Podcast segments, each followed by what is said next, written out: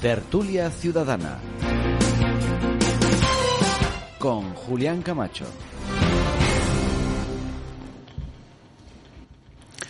Señoras y señores, sean bienvenidos. Es un placer inmenso estar de nuevo con todos ustedes. Hoy estrenamos mes, hoy es día 1 de julio y estoy feliz porque tengo, como siempre, a los tertulianos, maravillosos tertulianos de cada, de cada semana y además hoy dos señoras, con lo cual doblemente feliz. Y vamos a intentar que ustedes se queden con nosotros porque tenemos tres temas de mucha actualidad y que cada uno vamos a ver qué opina sobre este tema, ¿no? En principio, muchísimas gracias, don David García. O sea, por la invitación y por aceptarme aquí en la tertulia tan plural. Don David, que llevaba unas semanas que no podía venir, claro, con eso de ser autónomo y tener un bar, pues chicos, pues el trabajo es el trabajo, a ver. Y ahora estamos más apretados porque hay menos personal. Don Orlando Porras, ¿qué tal? Pues muy bien. Cada día está usted más joven, ¿cómo lo hace? Muchas gracias, de verdad que viniendo de usted para mí es un halago. Intentaré la semana que viene estar todavía mejor. Pero si te afeitas queda más joven, ¿eh? Sin Pero barba. Si, es que, si es mi mujer la que me está afeitando y me, está, me, me dice que tengo que tener cara chivo, pues tengo, me pongo Oye, cara de chivo. Mur, qué alegría, de verdad, ¿eh? Intermitente, pero cada vez que vienes nos das alegría. Pues muchas gracias, Sobre Julián. todo porque es muy agradable verte. Muchas gracias. Yo estoy encantada, además que tenía ya mono, porque la última vez que os vi os vi en pantalla, en plasma. Es cierto, es y, cierto, y es cierto. yo prefiero el Y qué contacto. frío, ¿verdad? Qué muy frío, frío, ¿no? muy frío. Te puedes mejorar, no porque al final te estás viendo y eso, Sí, sí. pero es muy frío. Yo ya tenía mono. Doña Rosa Porras, eh, segunda semana con nosotros. Bueno, segunda Bienvenida. semana, segunda semana encantadísima. Me gusta mucho, muchísimas gracias y, y más televisión que he visto hoy el plató que no lo conocía, me he quedado realmente sorprendida. Pues muchísimas gracias. La verdad es que eh, eres la más puntual de todos, ¿eh? Sin duda, yo sé que soy puntual. Y don Mariano Rodríguez también es puntual, porque te- también llega el encanto, primerito. Como siempre, estar con todos vosotros. Un placer, don Mariano. Bueno, pues ya estamos aquí todos. En el control de sonido tenemos a Pepe González, tenemos también a Carlos, a Pedro, a Fernando y a Mario que están trabajando para todos ustedes. La juez, voy a empezar por don David García, con eso de que hacía semanas que no venía, pues que se estrene. La juez del caso 8M archiva la causa contra el delegado del gobierno en la Comunidad de Madrid. El Partido Popular y Vox intuían que iba a producir un tsunami terrible con esta denuncia, pero no ha pasado nada, ha sido archivada, como digo. ¿No creéis que la política y los políticos ensucian el buen nombre de las personas y de las instituciones? ¿No tendrían, en todo caso, Partido Popular y Vox que pedir perdón? ¿Y no habría que denunciar también puestos a denunciar el comportamiento de la Consejería de Sanidad de Madrid, incluida su presidenta, por la negación que está comprobado de llevar a las personas mayores con COVID-19 a las residencias, de las residencias a los hospitales. Este es un tema concienzudo, don David García. Creo que la causa del 8M empezó ya con muchas sombras, más que luces, respecto al recorrido que tendría. Y de hecho había muchos expertos que decían que los informes, sobre todo el que le costó el puesto a Pérez de los Cobos, pues estaba con informaciones vagas, tenían mucha opinión personal eh, y cuando menos tenían ciertos bulos o noticias que estaban señaladas por ser bulos. Eh, los políticos ensucian la política en general y las instituciones. No digo todos, eh, siempre queda feo generalizar, pero sí es verdad que me acuerdo cuando se hizo el primer, las manifestaciones de las que se surgió Podemos, que decían que se presentan unas elecciones, se presentaron a unas elecciones, siguió el trabajo ese sucio que hay siempre entre determinados partidos políticos, y, y lo digo que ensucian no solo las instituciones, sino la propia política. La política yo la entiendo como para ejercer un trabajo por el bien común y, sin embargo, no solo en el caso del 8M, porque se vio claramente que aquellos como el, Congreso Evangelista que se suprimi- suprimió fue por causa de que venían gente de, de países que estaban en un grado de infección mayor al de España, sino que se suele perseguir o utilizar las instituciones, aunque supuestamente estamos en un país que hay libertad, sea, hay libertad, pero que hay independencia de las instituciones, pero vemos como hay TIC, como digo yo, que son muy significativos. El caso del juez Alba con Victoria Rosell pasó, que se le acusó, luego se le condenó al juez por prevaricación. Eh, ¿Que deban de pedir perdón por la causa? Deberían, no lo van a hacer. Eh, deberían incluso dimitir por intentar, porque es que lo que no entienden es que hoy en día no vale como, como cuando existía el nodo o cuando los medios de comunicación no eran tan instantáneos, que repiten, repiten, repiten, repiten y se piensa que algo queda de verdad. Pero hoy en día hay unas herramientas, los medios tenéis unas herramientas para desmentir o corroborar determinadas informaciones. Respecto a si es denunciable o no lo de la consejería y la presidencia de gobierno de, la Comunidad de Madrid, denunciable, no lo sé, eso tendría que ser los, los técnicos, los profesionales. Cuanto sí, dimitible. Porque aparte de las actitudes y demás, no solo eso, sino que una vez más demuestran, eh, como en el 2008, que las gestiones son eh, clasistas y para determinadas personas, porque no iban los enfermos de COVID a los hospitales de las residencias, no iban todos los que tenían seguros y podían pagar, sí, porque una vez más vemos que el que se puede permitir un seguro y tiene un remanente económico coherente para poder permitírselo, sí tienen derecho, tenían derecho a ir a la residencia. Vamos con Orlando Porras. Eh, bueno, yo considero que lo primero que te- tenía que haber hecho el responsable de todas estas falsedades, porque son falsedades documentalmente, eh, que es el señor vicepresidente, lo tenía que primero haber, haber ido por lo menos a una, a una residencia. Eh, en la Comunidad de Madrid, el máximo responsable es la única Comunidad de Madrid para el movimiento de personas de de las residencias al hospital es la sociedad geriátrica. Y la sociedad geriátrica ha movilizado exactamente a 10.800 personas documentadas. Y a las personas que no han mandado a un hospital ha sido simple y llanamente porque en el hospital estarían en peores condiciones debido a su patología. Eh, el caso no está archivado. Eso es una falacia. El caso no está archivado. El caso está archivado provisionalmente. Bien, está archivado. Porque, no, sea no, provisionalmente o no, porque está se ha archivado. demostrado, porque se ha demostrado que el señor Manuel Franco es un correveidile Ya empezamos con faltando al respeto. estamos resp- faltando sí, al vamos a ver. Bueno, pues Eh, yo te ruego, por favor, Orlando, Vamos te lo digo otra vez seriamente, de verdad. No, no, es decir, tú puedes estar. igual. Vamos a ver, déjame que termine, por favor. A mí me parece muy bien que tú digas lo que tengas que decir con la máxima. eso Pero déjame que termine, por favor, déjame que termine. Con la máxima libertad. Pero no consiento que se falte el respeto a nadie. Correveidiles es una falta de respeto. Bueno, pues, eh, Porque según tú, este señor es un correveidile, pero a lo mejor eh, otro opina otra cosa de alguien que tú consideres Pues que no. diga que no tengo ningún problema. Bueno, pues ya Bueno, está. pues venga. yo te digo que Manuel Franco es un mandado, si ya no le hablo, ¿vale? mandado vale, como perfecto. palabra, Sí, vale. sí, perfecto. es un mandado que el pobre, indudablemente, esta juez no ha encontrado ningún indicio para poderlo culpar. Lo que sí es que está esperando datos, datos que han sido bloqueados en muchos casos, que han sido bloqueados por el señor ministro Marlasca, que le ha costado puestos a la Guardia Civil, pero llegarán esos datos porque en España hay una parte muy, muy importante No, no entiendo que entienda. de la justicia, aquí Marlaska de la justicia, con la Guardia Civil. que le no tendrán entiendo. que llegar los datos, sí, No porque es que los informes que habían pedido. Pero que vamos al tema que. Pero bueno, te estoy dando una explicación que es que no le han llegado todavía todos los informes. Por te eso de momento personalmente, archiva- ¿no? yo todo lo leo, a mí no me lo dicen. Bueno, todo lo leo. lo han archivado. verdad. Mira, mm, yo no sé si lo que se está, mira, yo sé que esta mujer, la Ayuso, pues es un grave grano para, para, para el gobierno actual y que van a intentar por todos los medios buscarle tres pies al pregonero. Pero sabes una cosa, lo de pedir disculpas es una cosa que, bueno, yo tengo aquí, me parece que 15 razones para que algunos pidieran disculpas que tienen Pues que actualmente también, bloqueada que- a este también. país. Que no, las perdona. pidan, que las pidan. No, no, mira, sí se Cuando uno se equivoca, Sí se tiene que pedir no disculpas. dan, pero no se dan. El problema es que no se dan. Se evade y no se dan. Porque si yo te puedo decir 15 del señor presidente del gobierno, ninguna cumplida.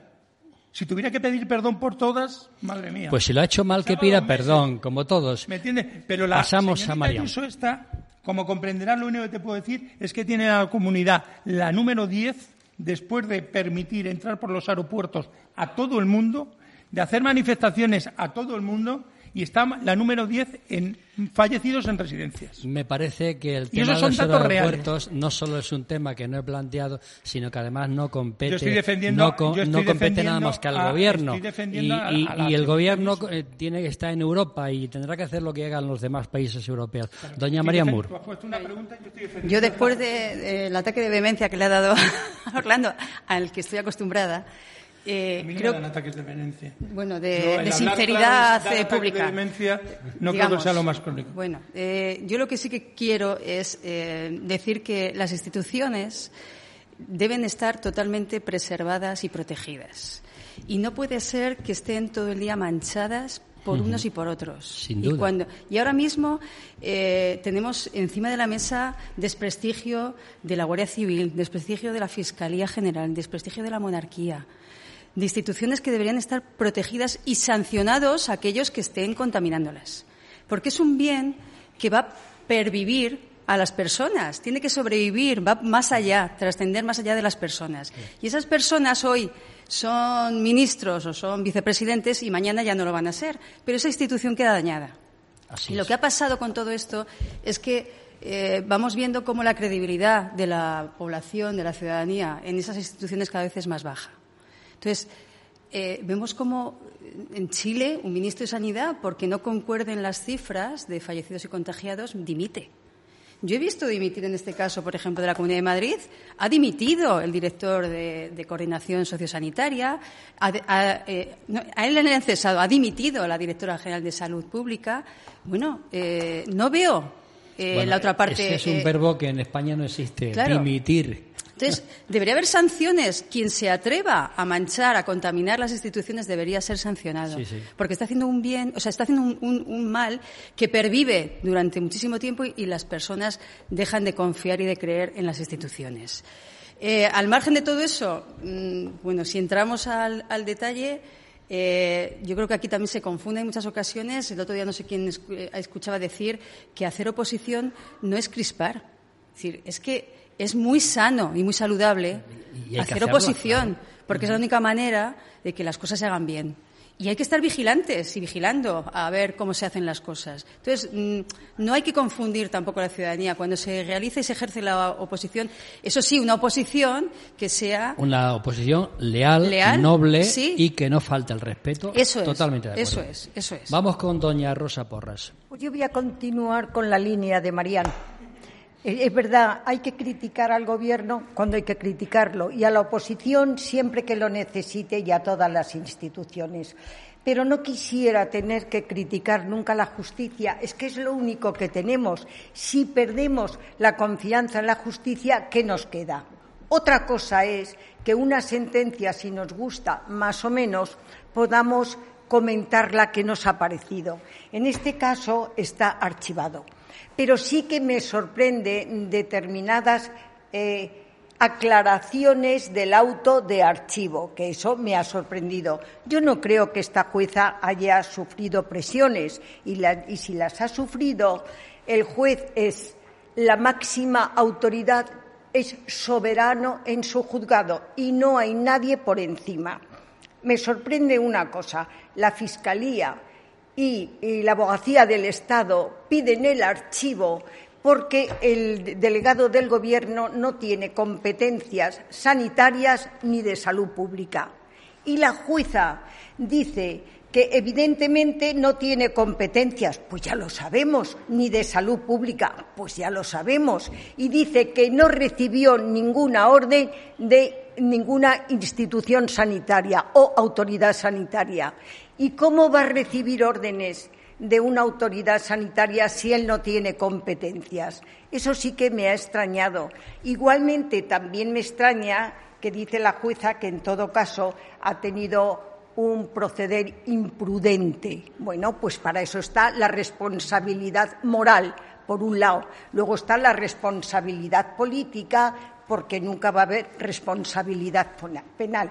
Y dice que le ha parecido raro porque ya había recibido dos escritos de la Comunidad de Madrid en la que decía que había un peligro inminente y extraordinario por el tema del virus.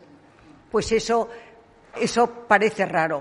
Y en cuanto a la presidenta de Madrid, yo creo, yo soy una ciudadana, que quien tiene que pedir responsabilidades tiene que asumirlo, tanto si es de izquierda, de derecha o de centro. Por tanto, dejando esto al margen, sí que hay un periodista, Mateo, que es del país, que de dónde ha sacado la información yo no lo sé, pero Mateo claramente en el país dice que en una cena que hubo en Ferraz, en la que estaba presidente del Gobierno, Bolaños, Iván Redondo, Cerdán y el señor Franco, se orquestó una campaña de acoso y derribo, palabras de Montero, tierra, mar y aire contra la presidenta de Madrid. ¿Es verdad? Yo no lo sé. Eso dice el periodista. Vamos a ver qué nos dice Mariano Rodríguez. Yo, desde luego, estoy de acuerdo con todos vosotros.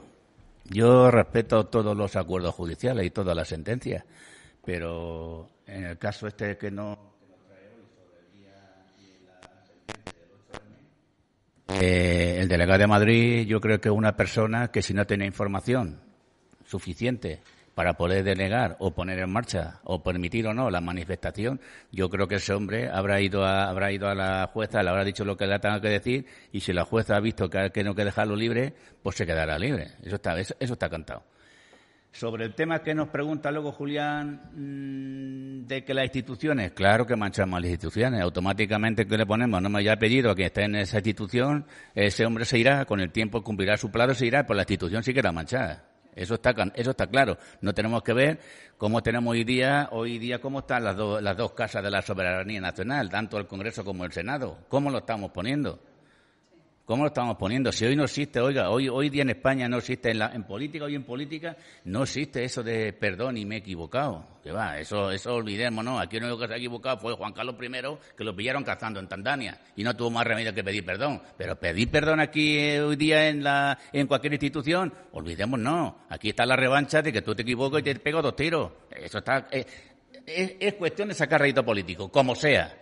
Pero como fíjate, sea. Fíjate que, que, no deshonra a nadie que uno pida perdón. Eso no es Ya, una ya, deshonra, pero, ¿no? Pero es que hoy, pero es que hoy día vamos a, vamos al Congreso o al Senado y más o menos yo me gustaría escuchar a los antiguos oradores políticos que hoy no, se, no están en España. Pero es que hoy vas allí y no escuchamos más que en normalidad las palabras gruesas de insultos, corrupción, ladrones, asesinos, sepultureros, coné, coleta, La verdad es que- marquesa, la verdad es hijo que de dan- terrorista. Dan mal ejemplo constantemente ejemplo. Y sobre lo- a la ciudadanía, ¿no? y Y, sí, claro, si y- ellos hablan así, ¿cómo no, cómo no vamos a hablar los ciudadanos? Que son la imagen, que son la imagen, es que son la imagen, oye. Y sobre el tema que me has preguntado luego después, de, sobre el denunciar a la Consejería de Sanidad, la Fiscalía está ahí.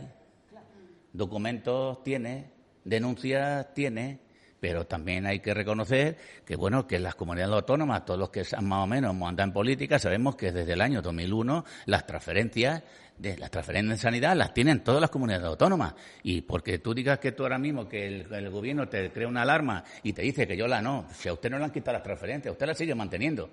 Lo que pasa es que usted, pues bueno, ha faltado, ha faltado lo que ha faltado. Fijaos que este país sería distinto si la educación y la sanidad nunca hubieran dependido de las comunidades autónomas, sino del gobierno central. ¿eh? A ver. ¿quién? David. Eh, no sé por qué será, estoy casi más de acuerdo con aquel bloque y con María Mur, casi también, menos cuando habla de la monarquía, la protección de la institución de la monarquía, por favor, la monarquía de- eh, es una institución, sí, pero que no, no la está desprestigiando nadie nada más que ellos mismos, porque igual que hablábamos del perdón, el perdón honra si lo haces de corazón, si dices perdón. Pero cam- no cambiemos siento, el tema, no nos siento, no, no, vayamos- si- es, es solo por matizar algunas Sí. cosas. Luego, eh, eh, respecto a lo que todos estamos, o creo que estamos más o menos de acuerdo por lo que se ha escuchado, es eh, la justicia hay que acatarla siempre, guste o no guste. Pero es que el Consejo General del Poder Judicial es que estamos viendo que todos los partidos dicen que tienen la independencia, que hay que irse de allí, pero que ninguno se va. A ver si estamos, que luego vemos como unos y otros se reparten el sillón. Y eso es tan fácil como, ¿todos queréis la libertad de, de la justicia?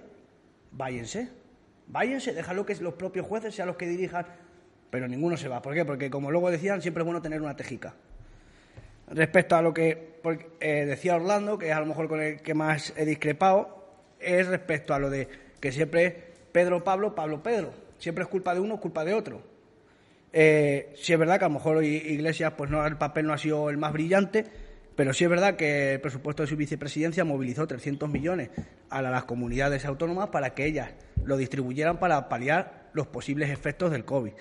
Creo que es tanto en Murcia, en Cataluña, eh, en Asturias y en Galicia, que digo todos para que vean que hay de todos los signos políticos, han admitido que las competencias en sanidad eran de las comunidades. Por lo tanto. Fijó así lo dijo. Eh, Iglesias tendrá su parte de culpa, igual que lo tendrá Pedro Sánchez, pero en la gestión no hay que olvidar que no porque lo repitamos mil veces va a ser verdad. Las competencias a tenían que, está sonriendo Orlando y te va a contestar Orlando. No, yo no voy a contestar porque yo creo que al final eh, van a desenterrar a Franco y le van a hacer culpable del COVID. Yo creo que llegamos a eso ya, porque ya es lo que falta. O sea, lo que bueno, del COVID no, pero otras cosas sí, fue culpable. Bueno, ya lo, ese ya lo han hecho, ya lo han hecho. es indudable. Yo no quiero volver a una dictadura, ¿tú sí? Yo sí, claro. ¿Tú quieres una dictadura? Yo no. Tengo, tengo cara de dictador. Me encanta. Es una cosa que deseo para mi gente y para mi, familia. Pero bueno, eh, dejando las utopías y tonterías, que creo que son, eh, yo pienso que mm, han conseguido realmente, ya no en esto, sino en todo, el hacer de un país una crispación y una crispación un enfrentamiento. O sea, no tiene nada más que ver los periódicos, ver las. las ¿Quién, ¿quién lo ha conseguido? Que no me queda eh, claro. El conjunto de este gobierno, porque el ver cómo se actúan unos y otros, te lo he dicho ya muchas veces.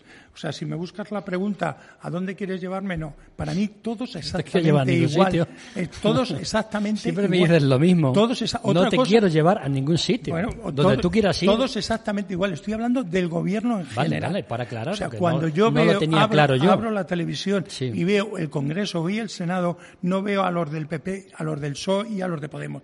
Veo a 400 fulanos trabajando, ganando una pasta de media, te hablo. Diputados y, senadores. Eh, ganando, ganando una pasta, ganando una pasta que no renuncian ni siquiera a las dietas, insultándose y provocando el enfrentamiento que hoy no existía ya en este país desde el año 36 y que lo único que nos va a ayudar es que a esta situación cada vez vaya peor.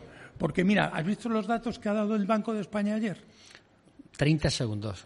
¿Has, oído? ¿no? Sí, sí, sí. los bancos, el presidente del Banco de España, que quizás sea la persona con más interés en que el país vaya y ha dicho que vamos a un 3.8%. Eh, un minutillo, Marián, y si queréis intervenir. Eso sí que es una verdadera,